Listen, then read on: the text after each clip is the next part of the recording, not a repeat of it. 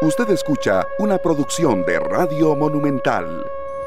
Las 3 de la tarde con 43 minutos. Muchas gracias por estar con nosotros. Bienvenidos a esta nueva edición, llegando ya a martes 12 de enero del 2021. Muchísimas gracias por estar con nosotros. Gracias por su compañía en las distintas plataformas en las cuales estamos con todos ustedes, ya sea en el perfil en Facebook Live Canal 2 Costa Rica. También estamos con todos ustedes en los 93.5 FM de Monumental, la radio de Costa Rica en www.monumental.co.cr. Y bueno, recuerden que también estamos con la transmisión en diferido de 4 de la mañana a 5 y 30 de la mañana antes de la primera emisión de Noticias Monumental. Muchas gracias también a la gente que nos escucha en esa hora y también a la gente que está en sintonía con nosotros a esta hora en eh, carretera. Gracias de verdad por formar parte de Monumental y por formar parte de esta tarde con nuestro compañero Glenn Montero, Sergio Castro aquí a mi izquierda y bueno, muchísimas gracias. Hoy vamos con un programa lleno de contenido, lleno también de situaciones que la gente está pidiéndole a quien sea. Eh, ya poco a poco entrando en un año preelectoral, que los fuegos electorales comienzan poco a poco a calentar con más fuerza, pues ¿qué le pide usted como costarricense a quien vaya a ser el próximo presidente de la República? Eh, vamos con una idea de tratar de tener cada vez más preproducción acá en esta tarde y bueno, queremos escuchar a la gente. Entonces, don Sergio, muy complacidos de abrir estos micrófonos, de llegarle a esta gran cantidad de gente que forma parte de la familia monumental, de la familia esta tarde y bienvenido usted también. Buenas tardes Esteban, gracias. Eh, buenas tardes a Glenn Montero y a los que nos acompañan en Canal 2 Costa Rica en Facebook y también en el 93.5 del FM de Radio Monumental.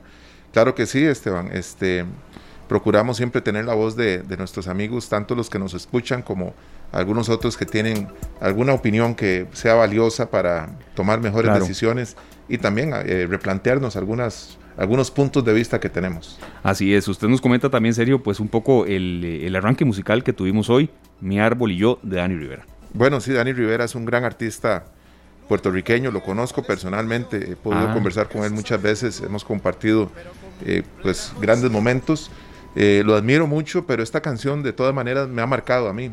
Eh, es una canción escrita por Alberto Cortés, artista pues argentino, ¿verdad? Que marcó a muchos, perdón, artista mexicano que marcó a muchos con Estoy confundido con Alberto Vázquez, es, argentino, Alberto Cortés. Ajá, sí. Marcó a muchos con sus letras y con su personalidad.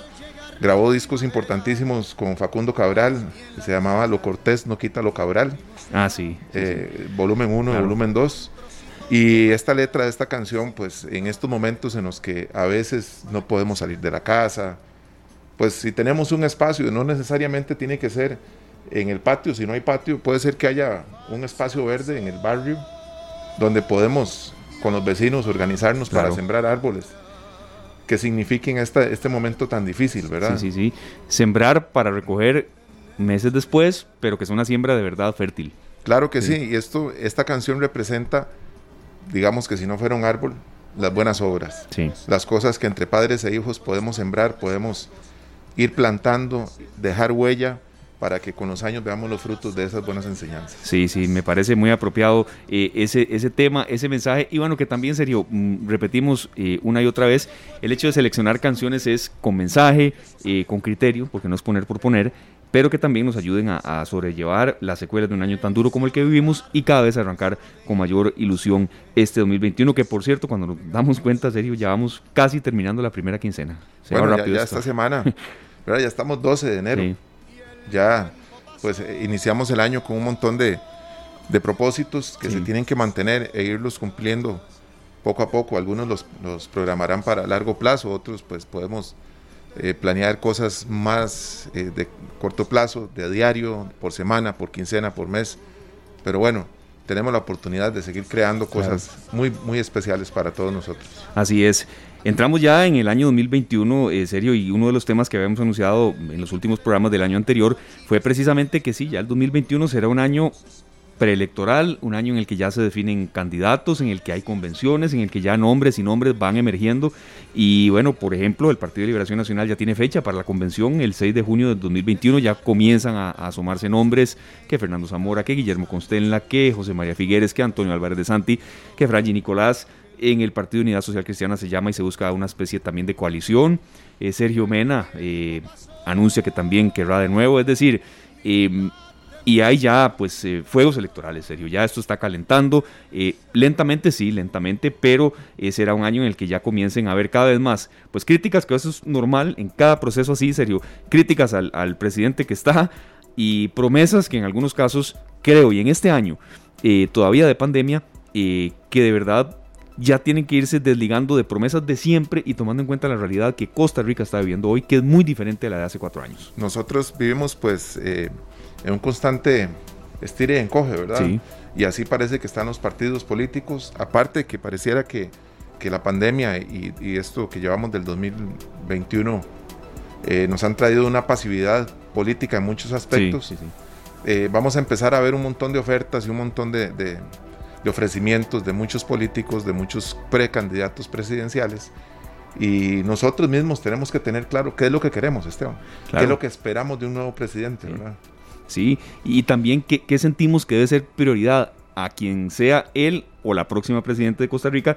Y bueno, por eso es que también vamos a escucharlos a, a ustedes, a los oyentes, a gente que, que entrevistamos repetimos, cuando hacemos estos ejercicios, Sergio, con sumo eh, cuidado en cuanto al tema de las medidas eh, de distanciamiento de prevención. En ocasiones se pueden hacer sondeos vía telefónica, en otros son presenciales, pero siempre con todas las medidas de rigor. Y, también, por supuesto, a un analista que ya está con nosotros, porque yo creo que usted y yo, más de lo que nos hemos cuidado, no podemos, ¿verdad? No, no, de ahí, este, la vida continúa, Esteban. Sí, sí. La vida continúa, tenemos que seguir produciendo, eh, llevando pues harina a nuestros costales, ¿verdad? Y creo que lo más importante es cuidarnos siempre, cuidar a los que están alrededor nuestro y también pues ver cómo vamos a proceder a partir de, del día que termina siempre.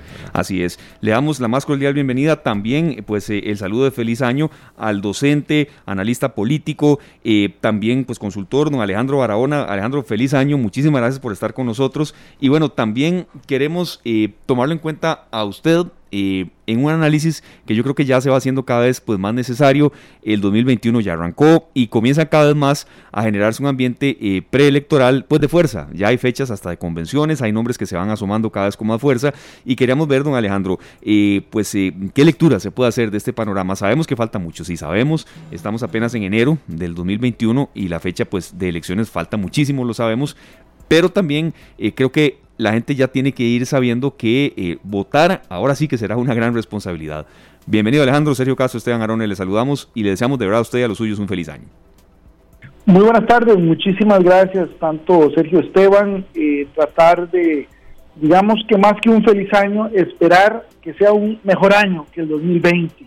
Y eso eh, lo digo en un contexto de, de realismo, eh, pero en el cual la responsabilidad está en nuestras manos. Y digo en nuestras manos no solamente en términos electorales, sino también en términos de las medidas de, higiene y cuidado personal.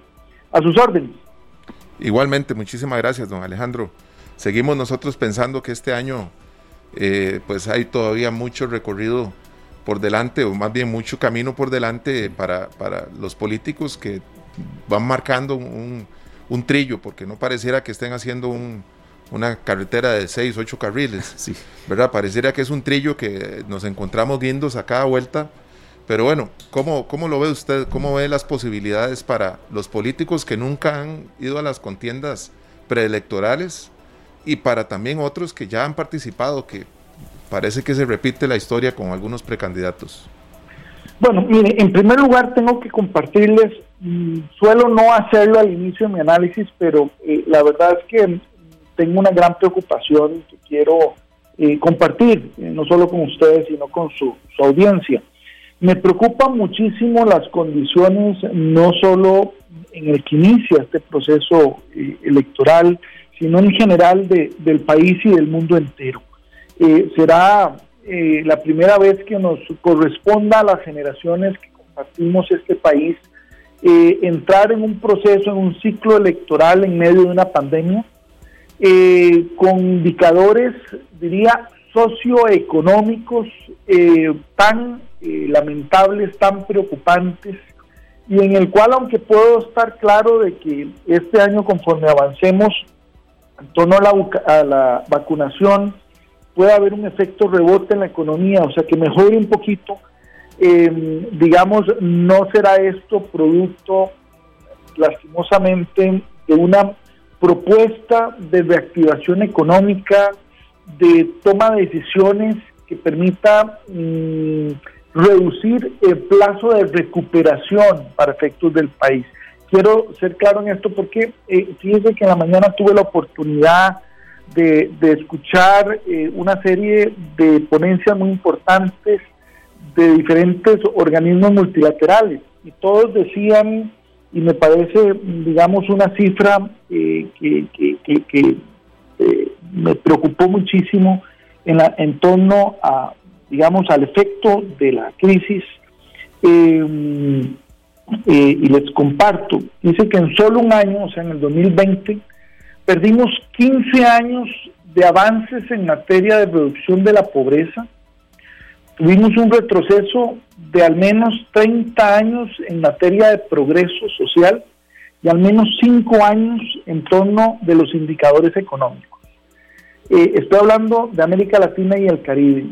Si esto eh, lo traducimos en términos de nuestra realidad, tenemos que decir que de nosotros depende las decisiones que tomemos este año y diría yo el mes de enero, eh, febrero del próximo año, dependiendo si hay también una segunda ronda, las cosas con, diría yo, más racionalidad que emotividad y más sapiencia que enojo o reacción molesta frente a las circunstancias que nos corresponde compartir.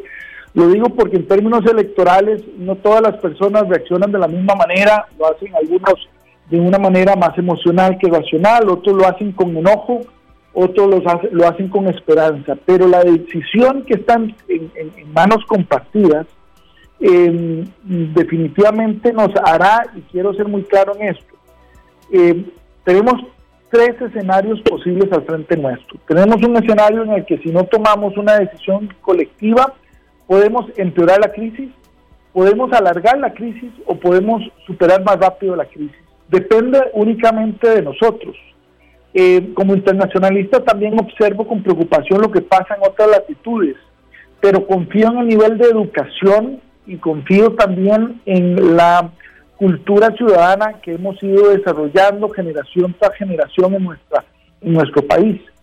Eh, eso a nivel de los ciudadanos, a nivel de los medios de comunicación, hacen ustedes muy bien en prestar atención al tema y diría yo eh, que hay un tema muy valioso que es ver el proceso electoral como una serie de oportunidades. Una oportunidad la podemos aprovechar o la podemos desaprovechar mal haríamos en un proceso electoral, eh, restando la importancia a sus efectos. Y finalmente, con esto cierro antes de, digamos, devolverles en la pelota, creo que los partidos políticos también tienen una enorme responsabilidad, una enorme responsabilidad de interpretar no solamente algo que ustedes mencionaban, una agenda política que se acerque a las prioridades ciudadanas, sino también una serie de liderazgos democráticos que esté a la altura de las circunstancias, porque creo que los costarricenses no queremos y no estamos buscando más de lo mismo, o propuestas a las que ya le hemos dicho más de dos veces que no, en términos históricos. Creo que lo que los costarricenses estamos buscando realmente es seriedad, estamos buscando, diría yo, una eh, visión en el que Costa Rica, después de su bicentenario, pueda asumir los retos país para los próximos al menos 30 años. Y finalmente, creo que lo tenemos que hacer unidos, a diferencia de Estados Unidos, que llega un traspaso de poderes totalmente fragmentado y dividido. Costa Rica, que es una de las cuatro democracias del continente, lo tiene que hacer unido, tiene que tener una visión clara de hacia dónde y cómo tenemos que avanzar. Don Alejandro, ¿cómo ve usted que, se esté presentando y eso mm, ha venido, es una situación que ha venido pues creciendo en últimos procesos electorales? Quizá tanto nombre, si nos vamos a Liberación Nacional, por cierto, un colega suyo, Claudio Alpizar, Antonio Álvarez, se menciona también eh, Carlos Ricardo Benavides en posibilidades, ¿verdad? Confirmaciones irán llegando conforme vaya avanzando el calendario. Gerardo Corrales, José María Figueres, Fernando Zamora, Guillermo Constenla, si nos vamos a, a la unidad también. Eh, Sergio Mena, eh, es decir, la gama de opciones va creciendo y creciendo y creciendo. ¿Considera usted conveniente que sea tan amplia o quizá eh, no es tan así? ¿Cómo, cómo lee ese, panorama? Yo creo que en este contexto, entre más personas, hombres y mujeres participen de los procesos internos de sus partidos, más opciones le dan a los costarricenses de poder comparar los liderazgos y poder escoger aquel que, en, el que se vea mejor representado. Eh, recordemos que mm, en este momento, después de enero, creo que podemos hablar unificadamente en torno a los partidos. Tenemos claridad de que las personas que aspiran al cargo habrán valorado y, habrán terminado de tomar la decisión en el mes de diciembre si se presentan o no se presentan. Empiezan todo el ciclo interno de elecciones de, partidos que muchas veces los ciudadanos dicen, bueno, yo no me voy a preocupar de las elecciones hasta no ver los candidatos que se hayan escogido en cada partido. No, más bien, para poder tener buenos candidatos en los diferentes partidos, tiene que haber una participación ciudadana importante para poder escoger a aquellas personas, hombres o mujeres, que, mejor cumplan con los parámetros que cada uno de los oyentes crea que tiene que cumplir un candidato o una candidata para las próximas elecciones. Pero también quiero decir lo siguiente, una vez que esté ese proceso definido en términos de cada partido, vuelve, digamos, a iniciarse un nuevo proceso, ya no dentro de los partidos, sino entre los partidos. Y teniendo muy claro eh, que ese proceso es tanto para el Ejecutivo como para el Legislativo, o sea, para elegir la fórmula presidencial, em, tanto presidentes, vicepresidentes como eh, los diputados y diputadas. Aquí hay que prestarle mucha atención al tema a mí me alegra saber que para las próximas elecciones va a haber una mayor participación también de, las mujeres eh, eh, en estos procesos. Tenemos que buscar no solo esa integración, sino esa complementariedad. Y finalmente, yo creo que es muy difícil pensar que no vamos a ir a una segunda ronda. Lo digo desde esta perspectiva. Al menos el 60-65% de los costarricenses de manera eh, sistemática y sostenida en los diferentes estudios de opinión pública no simpatizan con ningún partido político.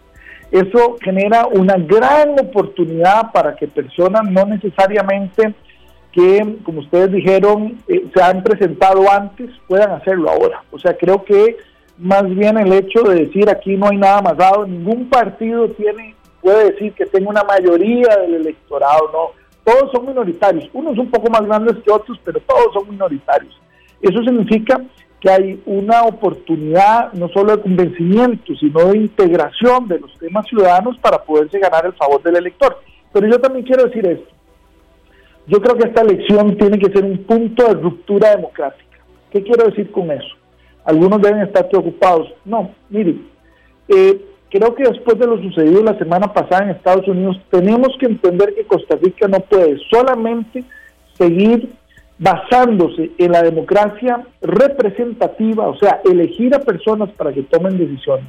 Es necesario que retomemos lo que ya nuestra legislación tiene, lo que el Tribunal Supremo de Elecciones todos los años presupuesta y subejecuta, que son consultas populares y referéndums a la ciudadanía hay que participarla en la toma de decisiones. Y a mí me gustaría que de cara a que va a ser una campaña electoral en el año del bicentenario de nuestra independencia, los partidos y los candidatos, candidatas que puedan presentarse, asuman una posición mucho más seria y sin miedos, tapujos o reservas de la importancia de que las decisiones hoy día no solamente se basan en los políticos, sino también en una ciudadanía bien informada eh, y diría yo también responsable en torno a que las decisiones también tenemos que ir cada vez tomándolas más los ciudadanos en torno a mejorar este país.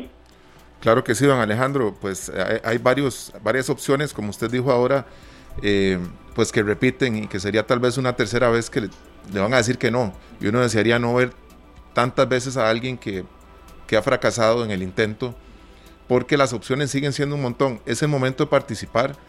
No podemos dejar en manos de otros la decisión que depende de nosotros.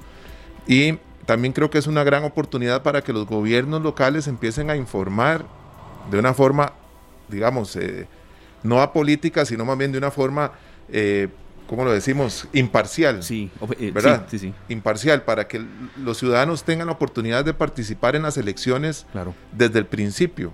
No podemos esperarnos a que llegue el candidato para decir, mira, esto fue lo que, lo que nos trajo este partido. No, no. Neutral, serio, claro. Eso fue, lo que, eso fue lo que escogimos como candidato para ese partido que queremos apoyar. Mire, yo, yo coincido no solamente con que los, eh, los eh, municipios, los gobiernos locales tienen un papel, sino que también el mismo Tribunal Supremo de Elecciones tiene un papel y tiene que cuidar muchísimo eh, el que pueda continuar, digamos, siendo merecedor de la confianza que cada elección renovamos, no solamente los ciudadanos con quienes han resultado elegidos, sino mediante un Tribunal Supremo de Elecciones, que a diferencia, por ejemplo, de Estados Unidos, nos da plena seguridad y confianza de que efectivamente los resultados no solamente son eh, eh, eh, tal cual la ciudadanía así lo dispuso en las urnas, sino que lo hace en tiempos oportunos y que tiene mecanismos para resolver cualquier objeción, cualquier incidente electoral yo diría en tiempo real prácticamente, pero déjeme ir un poco más allá.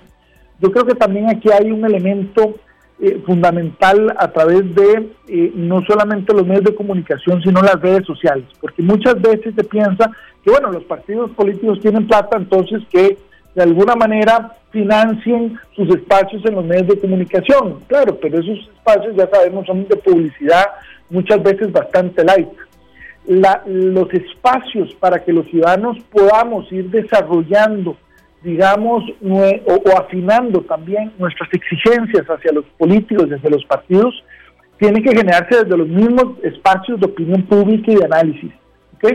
Y, y, ahí podemos empezar a contrastar, comparar y determinar ciertamente cuáles son esas prioridades, no solo diría ciudadanas, sino también sectoriales, porque los sectores también tienen intereses electorales, ¿verdad?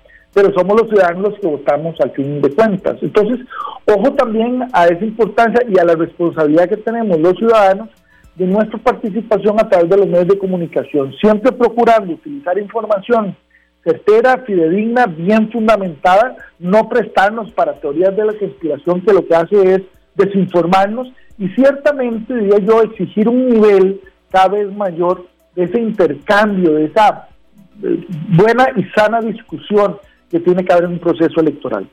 Claro, eh, le agradecemos mucho Alejandro, mm, docente universitario, analista político, consultor y también analista político nacional como internacional. Había omitido eso, más bien disculpe Alejandro.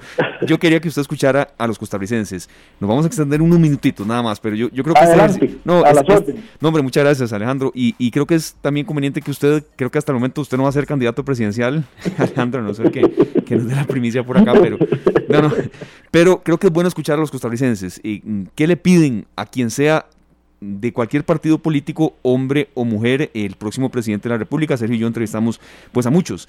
Aquí van desde alguien que va a votar por primera vez hasta un empresario que está luchando con todo para no despedir gente, hasta alguien eh, que está haciendo teletrabajo desde que arrancó la pandemia y alguien también que no lo tiene. Entonces, em, queremos que lo escuchara usted, los costarricenses, y por qué no, eh, de la gente que está interesada en tomar las riendas del país a partir del año entrante. Don Glenn.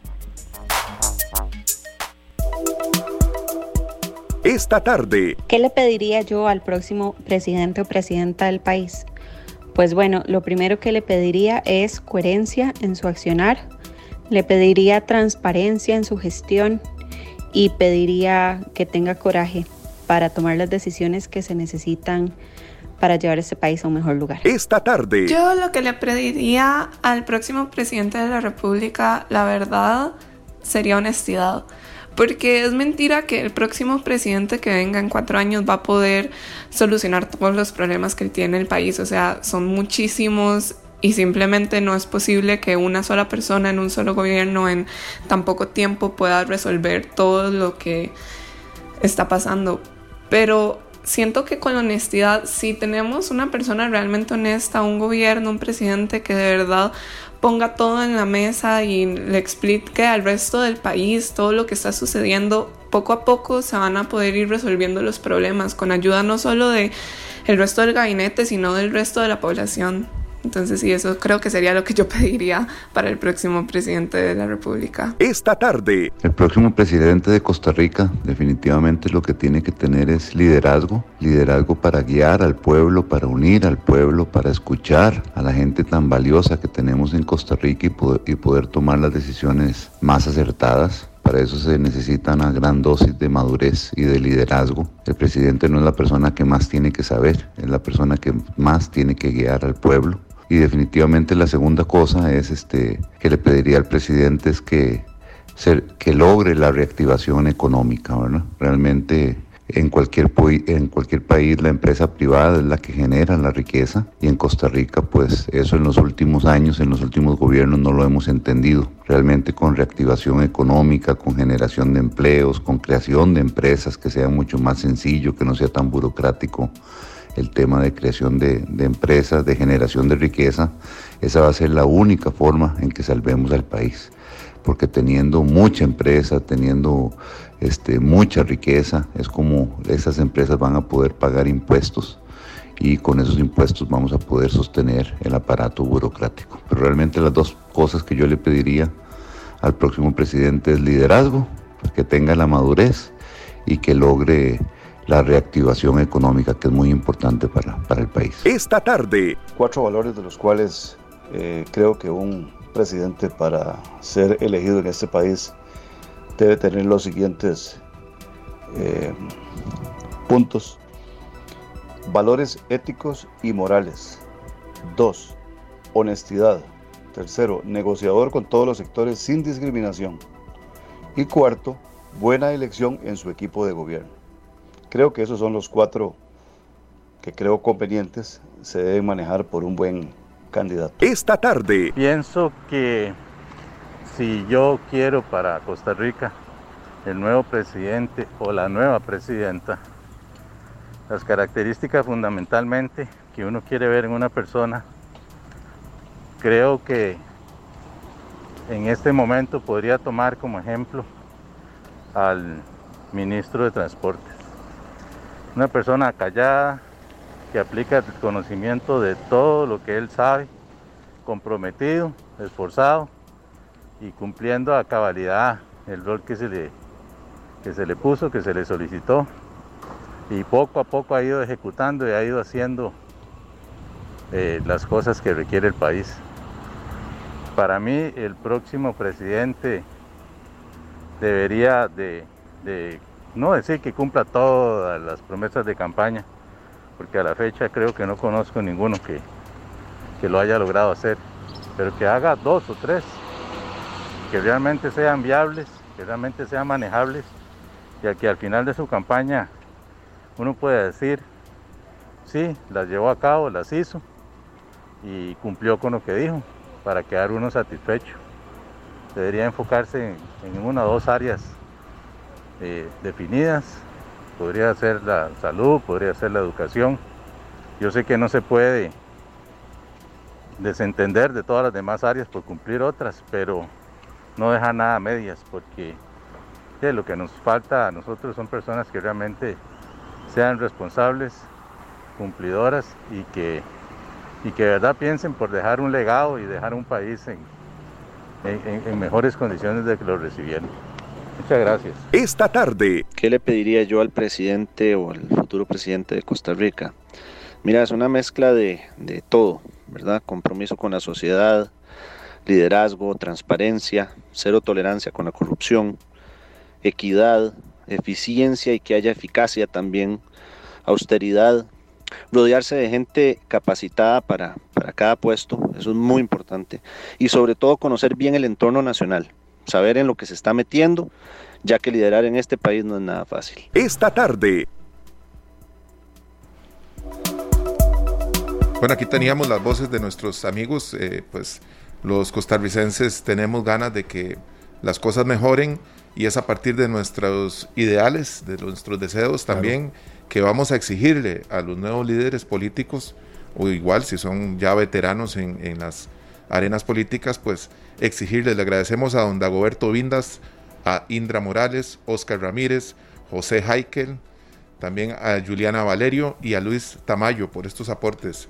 Don Alejandro, esa es la perspectiva y los deseos de, de algunos de los costarricenses para estas próximas elecciones y para el próximo presidente de la República. Miren, me parece todas muy congruentes, todas absolutamente necesarias y vea que son características, diría yo, no solo humanas, sino son características propias de un líder democrático, eh, diría, aterrizado a nuestra realidad. eh, vea que dentro de las características de alguna manera descritas, nadie priorizó realmente los temas que para la ciudadanía desde hace ya mucho tiempo sí son las, las, principales, como es el tema del desempleo, el costo de vida, el tema de la pandemia, seguridad ciudadana, educación, eh, sino que digamos que eh, fueron tan, eh, diría yo, generosos en las características que plantearon, que lo que, digamos, muchos de ellos permitieron es ver no solamente cómo deberían ser, sino cómo no deberían ser. No deberían ser tolerantes a la corrupción, no deberían ser personas que, se, que, que limiten la posibilidad de tener negociaciones con todos los sectores, alguien cercano. Yo coincido no solo con esas características, sino creo que ciertamente si esas son las características que estamos buscando los costarricenses en el próximo candidato o candidata, creo que, y las logramos encontrar entre las diferentes personas que sometan su nombre a consideración de los ciudadanos, creo que tendremos una oportunidad mejor para salir de la crisis lo más rápido posible, ¿verdad? Eh, yo creo que hay elementos muy interesantes en el cual se hace conciencia de falencias también de esta administración. Aunque esa no era la pregunta, creo que cuando se habla del tema de, comunicación, eh, de, unir, de escuchar, de madurez, de eficacia, de eficiencia, de la misma reactivación económica que este gobierno no logró eh, hasta la fecha ni siquiera plantear una, una ruta clara, tema de la transparencia, el coraje, la capacidad de, negociar, de conformar un, equipo, diría yo, que conozca de cada uno de los temas para que efectivamente se acerque a la toma de decisiones a las necesidades y prioridades em, de, cada uno de los sectores. Eh, coincido, me alegra muchísimo escuchar esas opiniones eh, ciudadanas que sin duda alguna nos hacen cada vez tomar más conciencia y de alguna manera, diría yo, con, con esto cerraría, deberían estarlo escuchando, no solo las personas que tienen esa aspiración, sino aquellas personas que dirigen los diferentes partidos políticos, porque no se vale en esta coyuntura cerrarle las posibilidades a gente con estas características de someter su nombre a consideración de los ciudadanos, sino todo lo contrario, abrirse para que efectivamente los costarricenses tengamos, entre todos los candidatos, podamos escoger a esas, a esas personas que cumplan mejor con estos parámetros, con las que de nuevo coincido plenamente. Perfecto. Eh, Alejandro, tenemos dos últimas consultas y una es enfocada hacia la gente. Em, la gente está apática, ¿verdad? Eh, quiere un cambio, lo pide, eh, o también están los que dicen que no, que, un cambio vendrían a gobernarnos los mismos de siempre y todo ese patín, que usted sabe que se va repitiendo a veces. Y uno quisiera que el abstencionismo de verdad no fuera muy alto. ¿Qué llamado, eh, Alejandro, hacer a la gente? Eh, a esos que dicen, no, yo ni me voy a acercar a las urnas. Eh, otros que, como escuchábamos a Juliana Valerio, que va a votar por primera vez y está muy ilusionada de hacerlo. Es decir, tenemos una responsabilidad también y yo no voy mucho con eso de, no, no, yo no me acerco a las urnas para nada. No, no me parece que sea la solución. Mire, se lo voy a responder con base a la elección anterior. ¿Cuántas personas no participaron del proceso electoral porque dijeron que todos eran lo mismo, que no hay diferencia, que para qué? y vean ustedes en dónde está el país. No digo que sea solo responsabilidad del Ejecutivo, hay por supuesto condiciones eh, como es el tema del COVID que, afectan, pero ciertamente, eh, ¿qué pensarán todas esas personas que no participaron en la elección anterior? ¿Estarán tan conformes a estas alturas de no haber participado o son los primeros que en este momento dicen definitivamente haberme apartado de las urnas no fue lo mejor? Yo creo que eh, eh, por ahí hay un elemento importante. Para efectos, creo, de los jóvenes hay que decir lo siguiente. Las agendas hoy día no pueden ser agendas de solamente un sector, sea es un sector empresarial o un sector etario. El país, en todas esas características que ustedes ahora le dieron el micrófono a la gente para que se expresara, evidentemente muestra la necesidad de integrar agendas intergeneracionales, intersectoriales. Y para esto es importante que la voz también, no solo de los jóvenes, sino de los adultos, de los adultos mayores, de hombres, mujeres, trabajadores, empresarios, todas estén en una decisión que es una decisión nacional y en el cual al final creo que tenemos que tener la, digamos, madurez política de aceptar ese final resultado que se vaya a tomar en torno a, eh, como lo hemos hecho en el pasado, a entender que esa es la decisión que nos toca a todos apechugar, ¿verdad? Eh, se haya votado o no se haya votado. Y creo que más bien el que no vota es más responsable del resultado que el que vota, porque el que vota ejerció el derecho y la responsabilidad en esa participación y vale lo mismo el voto de, cualquier costarricense, por lo cual, eh, por supuesto, eh, hay que decir, ese voto hay que no solamente ejercerlo, hay que madurarlo. No es una decisión del día anterior para ver con quién va la familia, los amigos y por ahí me voy. No, no, no. Es una decisión muy aterrizada para que efectivamente responda esa elección a las prioridades que cada uno de los ciudadanos se haya planteado como las más urgentes, no solo en torno a los temas que prometa, que yo creo que en algo le doy la, en, mucho le doy la razón a una de las que participó diciendo, no se trata que cumpla todo lo que prometió en campaña, se trata de que se centre y que esos sean los temas nacionales, no solamente para un sector, sino nacionales. El país hoy urge de respuestas nacionales y creo que si no logramos hacerlo así, nuevamente podríamos caer en un proceso, ojalá que así no sea, de polarización, de confrontación en torno a uno o dos temas. Cuando hoy día vea usted la diversidad de temas, no solamente que los ciudadanos plantearon, sino de algunas más que yo he leído sumando. Claro que sí, don Alejandro. Alguien nombró en, esta, en estas entrevistas al ministro de Transportes, eh, que no es del PAC, ¿verdad? Vemos que la elección de este señor para ese puesto fue creo que la más acertada en todo el gabinete de primera línea, ¿verdad? De los, de los ministros que tiene tan cerca el presidente, pues pareciera ser el más acertado.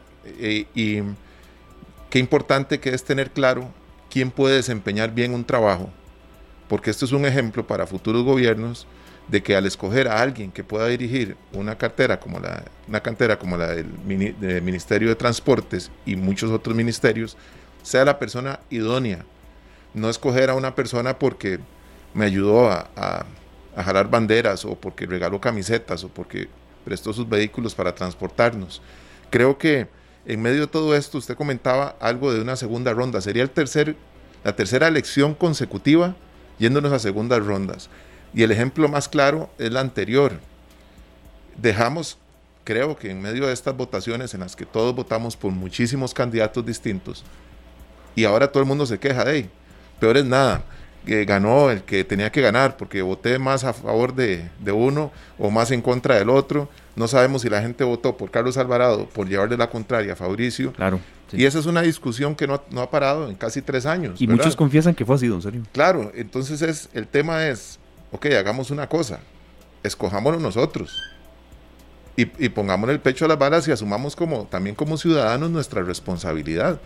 No podemos seguir pensando que porque ese fue el presidente y lo escogieron nosotros, es culpa de los otros, ¿no? si al final eh, el camarón no lo comemos todos juntos, ¿verdad? Este, estos problemas que podemos enfrentar, como los hemos estado enfrentando, no es para un sector. Aquí estamos todos pasando por la misma calle de la amargura. Mire, déjeme aportar, totalmente de acuerdo con, ustedes, pero déjeme aportar dos elementos útiles. Eh, cuando usted habla de Rodolfo Méndez Mata, eh, hay que decir lo siguiente, porque una parte de la audiencia tal vez no lo tiene tan presente. Rodolfo Méndez Mata es un hombre no solo con una formación especializada en el tema, sino con una amplísima experiencia política dentro del MOP y fuera del MOP, ¿verdad? Y esto es un tema muy importante porque quizás algunas personas no sean las personas llamadas a ser en su momento presidente o presidenta, pero sí a ejercer un liderazgo en diferentes sectores. Y a esto me lleva un elemento importante. Yo creo que la tarea para sacar adelante no se trata de que solo el presidente o la presidenta sea líder. Yo creo que todo su equipo tiene que ser, tienen que ser líderes, tienen que tener una formación, tienen que tener una experiencia que permita dar confianza en torno a, diría yo, eh, su fiabilidad, sus resultados. Y esto lo digo porque para eh, me parece que la mayoría de los casos hemos visto que se escoge a ministros y ministras o que no levanten olas o que sean operadores o ejecutores nada más.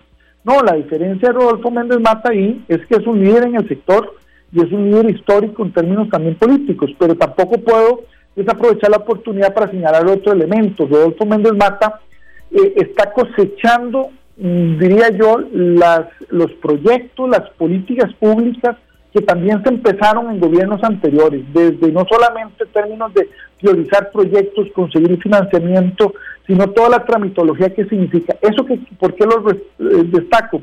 Porque no se vale que cada gobierno piense solamente en iniciar la obra que puede inaugurar.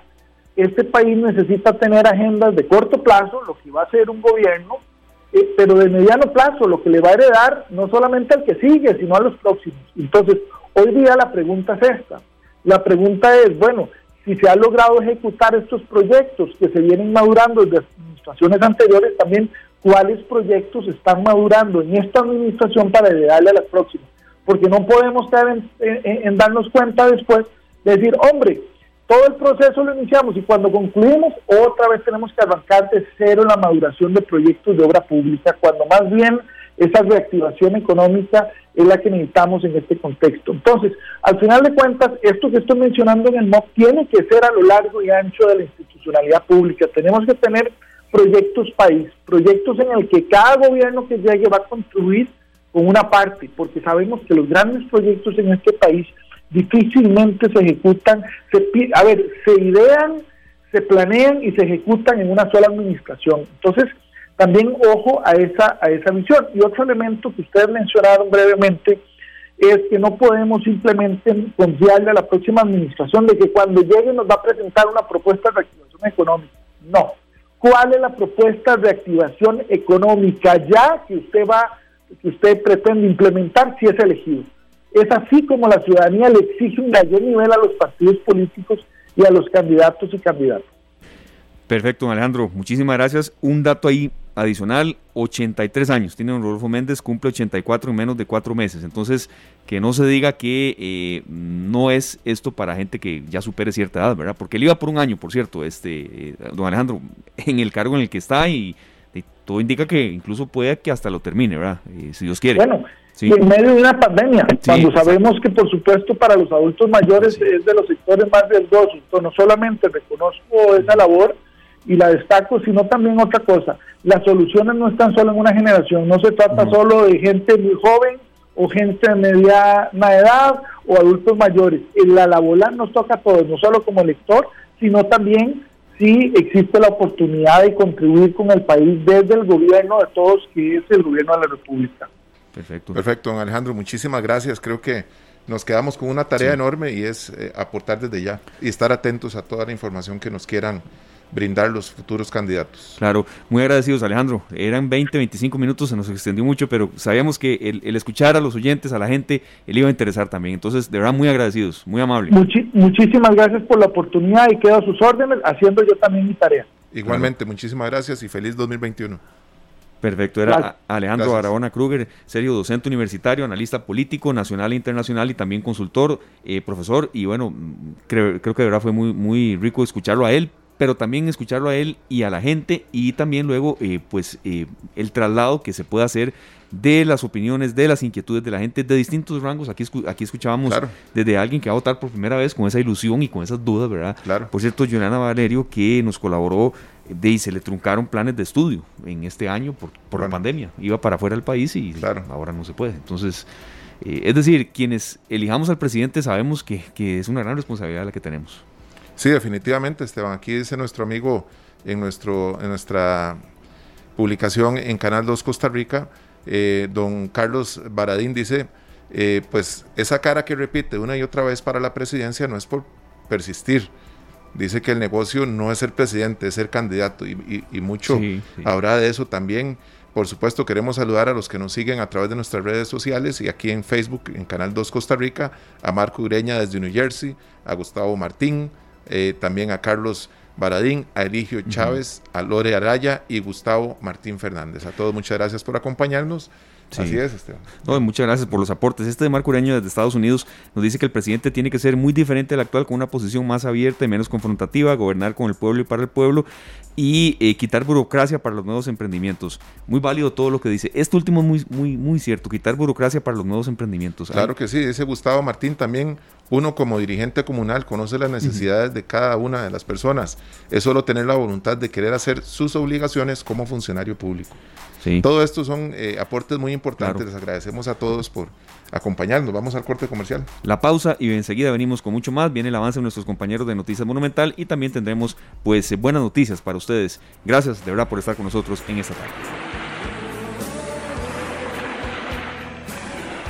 Son las 4 con 37 minutos. Aquí tenemos esta canción de este dúo maravilloso de Italia, Albano y Romina Power. Charazam, una palabra que escuchamos, cantamos la canción, pero muchas veces no sabemos qué significa. Y dice que para Moisés, Charazam es un lugar donde no existe ya el dolor ni las aflicciones, toda esa armonía al morir despiertan en Charazam y todo sufrimiento se queda atrás. Aparte también se considera que es también cuando te reencuentras y decides vivir en armonía el verdadero estado armónico de tu ser, lugar de paz que describen los que han muerto es una letra y una palabra importantísima, eh, ¿verdad? Uno de los significados que se les da. Pues aprovechemos para hablar de la paz. Sí, ¿verdad? Que mucho la necesitamos. La armonía, que necesitamos todos. Te tocó fibras con esa canción.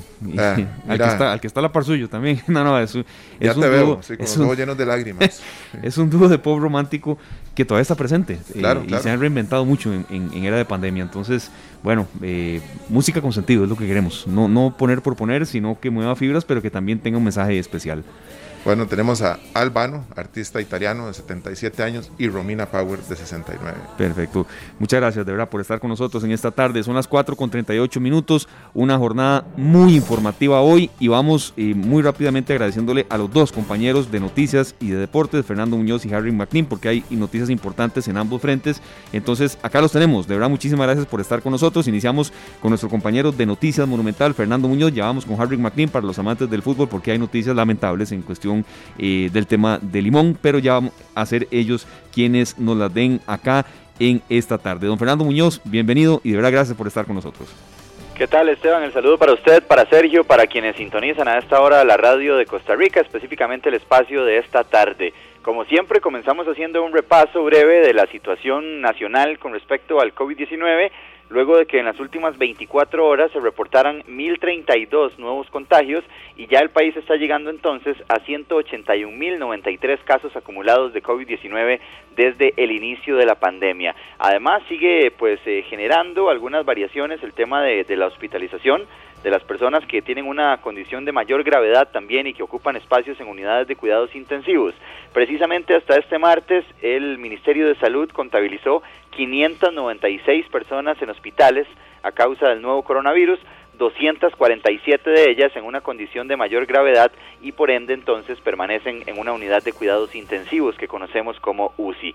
Lamentablemente siguen aumentando también los fallecimientos, 14 más en las últimas 24 horas y ya el país llegó a 2.367 muertes desde que inició esta pandemia por COVID-19 estábamos muy a la espera de lo que podría suceder después de las fiestas de fin de año, después de que se diera un amplio rompimiento de burbujas, incumplimiento de medidas, en algunos casos también por las fiestas de fin y principio de año, y pues no se estaban viendo reflejados estos datos. Dice el presidente de la Comisión Nacional de Emergencias que ahora sí ya comenzaron a percibir todas estas situaciones y que esto está incidiendo en que 14 cantones pasen de alerta amarilla a alerta naranja por un aumento en los contagios del COVID-19. Hablamos de Vázquez de Coronado, Alajuelita, Curridabat, Grecia, Guatuso, Naranjo, Orotina, San Carlos y también Sarchí. Además, San Carlos, ya lo mencionábamos, Santo Domingo, Guásimo, Matina, Quepos y por primera vez desde que inició esta pandemia, el Cantón Central de Cartago se ubica en alerta naranja. Vamos a escuchar a don Alexander Solís referirse a esta situación. Dice que hay prácticamente un aumento de un 11% en la cantidad de contagios en los primeros días de este 2021. Esta tarde. Estamos aumentando un 11% respecto de los datos de las últimas 3, 4 semanas epidemiológicas del, del 2020. Y aquí quisiera también resaltar que en esta observación que hace la sala de análisis de situación encontramos 10 cantones que registran más casos nuevos para este inicio de año. Estos cantones son Alajuela, San José, Cartago, San Carlos, Desamparados, Pocosí, Corredores, Goicoechea, Heredia, Pérez Celedón y Limón. Encontramos que para este periodo, para las próximas dos semanas, con base en los datos de las dos semanas anteriores, tendríamos 14 cantones que se están elevando a la condición de alerta naranja. Pongamos mucha atención y observemos que este es el segundo bloque de mayor número de cantones que suben en una sola semana a alerta naranja. Ahí estaba entonces el jerarca de la Comisión Nacional de Emergencias explicando lo que ha sucedido en el marco de este inicio de año después de que muchos irrespetaran restricciones, medidas, recomendaciones de las autoridades sanitarias en esas eh, fiestas de Navidad y también de fin de año. Una buena noticia para quienes acostumbran a aprovechar los espacios comunitarios para realizar, eh, por ejemplo, yoga, aeróbicos y algunas otras actividades, otros deportes que eh, podrán reanudarse ya, según lo ha dado a conocer el Ministerio del Deporte y la Recreación. Eso sí, tiene que tener una cita previa a la persona que busque acudir, por ejemplo, a polideportivos o algunos otros espacios comunitarios.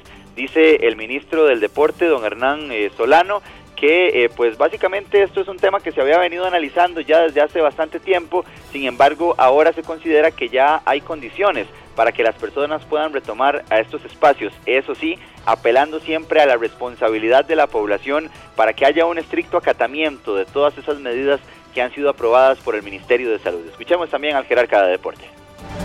Esta tarde. Hemos aprobado el protocolo para la realización de actividades físicas recreativas en nuestros cantones y en nuestras comunidades.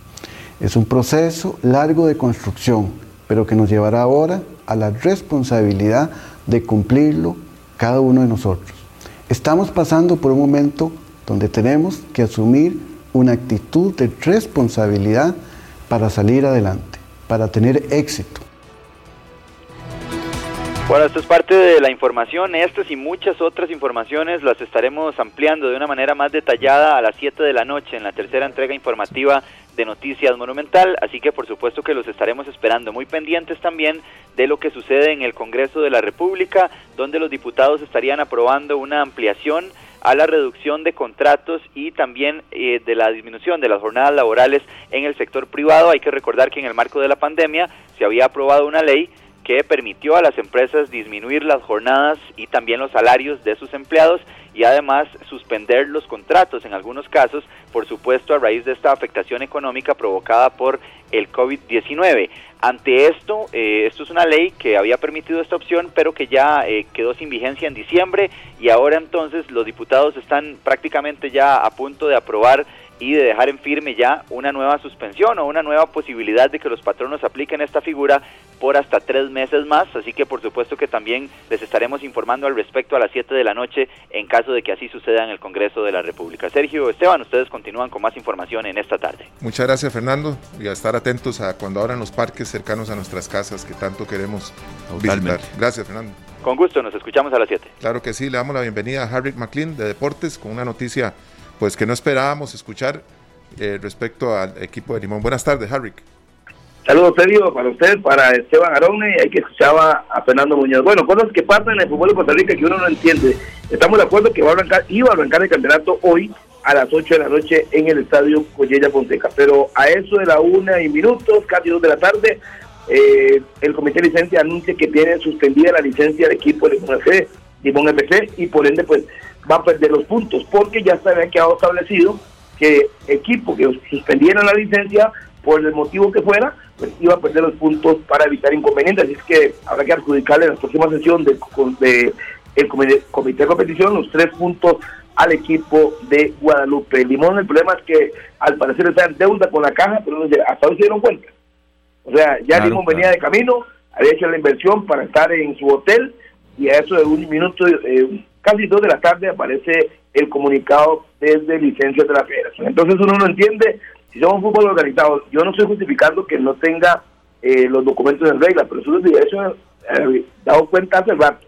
Sí. Desde hoy y minutos antes de que hablar con el campeonato. A mí me parece, Esteban, y en serio, que esa es la parte en la que no puedo estar de acuerdo. Es un poco serio, porque de, han tenido todo el tiempo suficiente para revisar cada equipo. Inclusive ayer mismo, si ya tenían la documentación, pues era evidente anunciarlo, pero no, lo hacen ahora a menos de cinco horas para el partido, ya mandan un comunicado y son cosas que uno no entiende el por qué suceden en un fútbol organizado, un fútbol serio, y repito, no estoy justificando que Limón esté al, en deuda con la caja. Si está con deuda, pues obviamente se le suspende la licencia, pero ¿por qué no antes? Harry, que estamos... todos los equipos antes. Y lo más importante en todo esto es que eh, son muy pocos los equipos que pueden aguantar estas suspensiones de, de, fechas cuando han hecho un traslado de toda su plana aparte, no son solo los equipos, son los, equipos de televisión, de, radio, todos se están alistando, se están preparando y es una cantidad de, de gastos tan importantes, principalmente me imagino el equipo de Limón, que no ha tenido en los últimos años una situación financiera clara y, solvente, ¿verdad? Esto es un gasto innecesario que lo pudieron haber resuelto, pienso que desde ayer. Perfectamente. Hoy mismo, hoy mismo en la mañana, eh, serio, se pudo haber anunciado que no pueden participar, si no se ponen al día con la caja, no hubo ninguna comunicación que estuvieran advertidos, que estaban dedicando todos los equipos, y repito, mucha gente puede pensar que la noticia es que Limón no va a jugar esta noche contra Guadalupe porque licencia le ha suspendido la licencia. Y no solo eso, recuerden que ahora si queda en el último lugar empatado en puntos con cualquier equipo, automáticamente ocupa el último lugar. Si por ejemplo para clasificar empate de puntos con Cartaginés, por decir algo, 30 y 30, clasifica Cartaginés porque ya queda marcado producto de la suspensión de la licencia. Entonces, ese tipo de cosas hay que tratar de evitarlas. Si no están en regla, pues perfecto, que se pongan al día y que anuncien con tiempo. El equipo X tiene 24 horas para ponerse al día, al contrario, pues se le va a suspender la licencia, pero hacerlo así de una manera tan extraña es lo que uno no puede entender y es en la parte donde es hoy en Limón, ella puede ser Zaprisa, puede ser Herediano, puede ser cualquiera. ¿Por qué no hacerlo antes del Blanco Campeonato? Porque será más serio, más formal y no que se suspenda un partido faltando cinco horas. Perfecto, Harry, que este, yo creo que esto debe dejar un precedente, ¿verdad? Eh, sabemos que estas situaciones a veces no son tan tan eh, eh, aisladas, esto pasa, Harry, pero que, ojalá el campeonato no tenga estos vaivenes tan frecuentemente, Harry.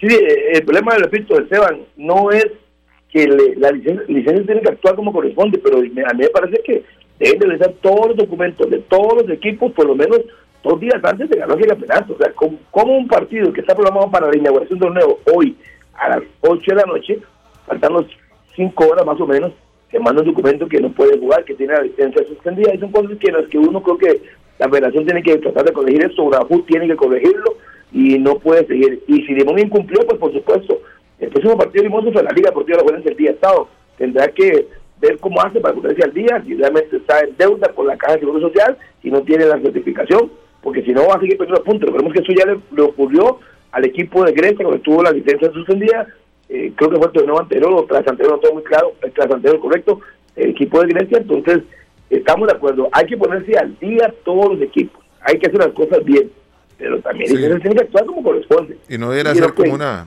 como una especie de peaje, o sea, le voy a dar chance hasta el mismo martes a las 8 o 9 de la mañana, si me paga va y si no, no me paga no va. O sea, esto debería ser un requisito que debería estar clarísimo desde el día de la inscripción. Y eh, que cuando competición va a clasificar la jornada de fútbol de primera edición, de la jornada 1, que todos estén al día. Claro que sí. Bueno, ahí da para más. Claro. Gracias, Harry. Muchísimas gracias, eh, Dey. Dos veces seguidas usted, pero había información fresca, eh, muy reciente y queremos, por supuesto, aprovecharlo, Harry. Muchísimas gracias, de verdad.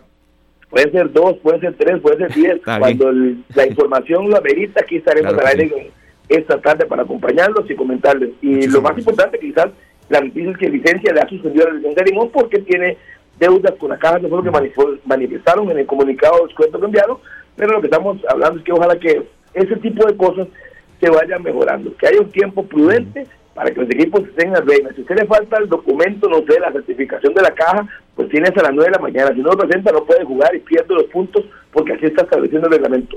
Esa es la parte en la que quizás uno no entiende. Yo escuché a Luis Fallas en la mañana, Limón ya estaba en Guapiles, Cristian William lo decía, salieron a las 9 de la mañana en un hotel en Guapiles, allá almorzaron, se iban a venir a las 4 de la tarde, y ya, claro que suceden cosas que uno no puede entender y que ojalá se pueda mejorar los equipos en primera instancia y por supuesto el comité de licencia. Bueno, bonita manera de estrenarse Celso Gamboa y Esteban Alvarado, ¿verdad? No pudieron. Este, parte de las atracciones que tenía este limón, habrá que esperar, Harry. Sí tendrá que esperar posiblemente el sábado si se ponen las, las días en esos momentos tienen de aquí al sábado para ponerse al día. Ya el partido lo perdieron, no hay nada que hacer. Y aparte de eso, quedan penalizados. Si empatan en puntos como cualquier equipo, sea para arriba o para abajo, va a ocupar el último lugar.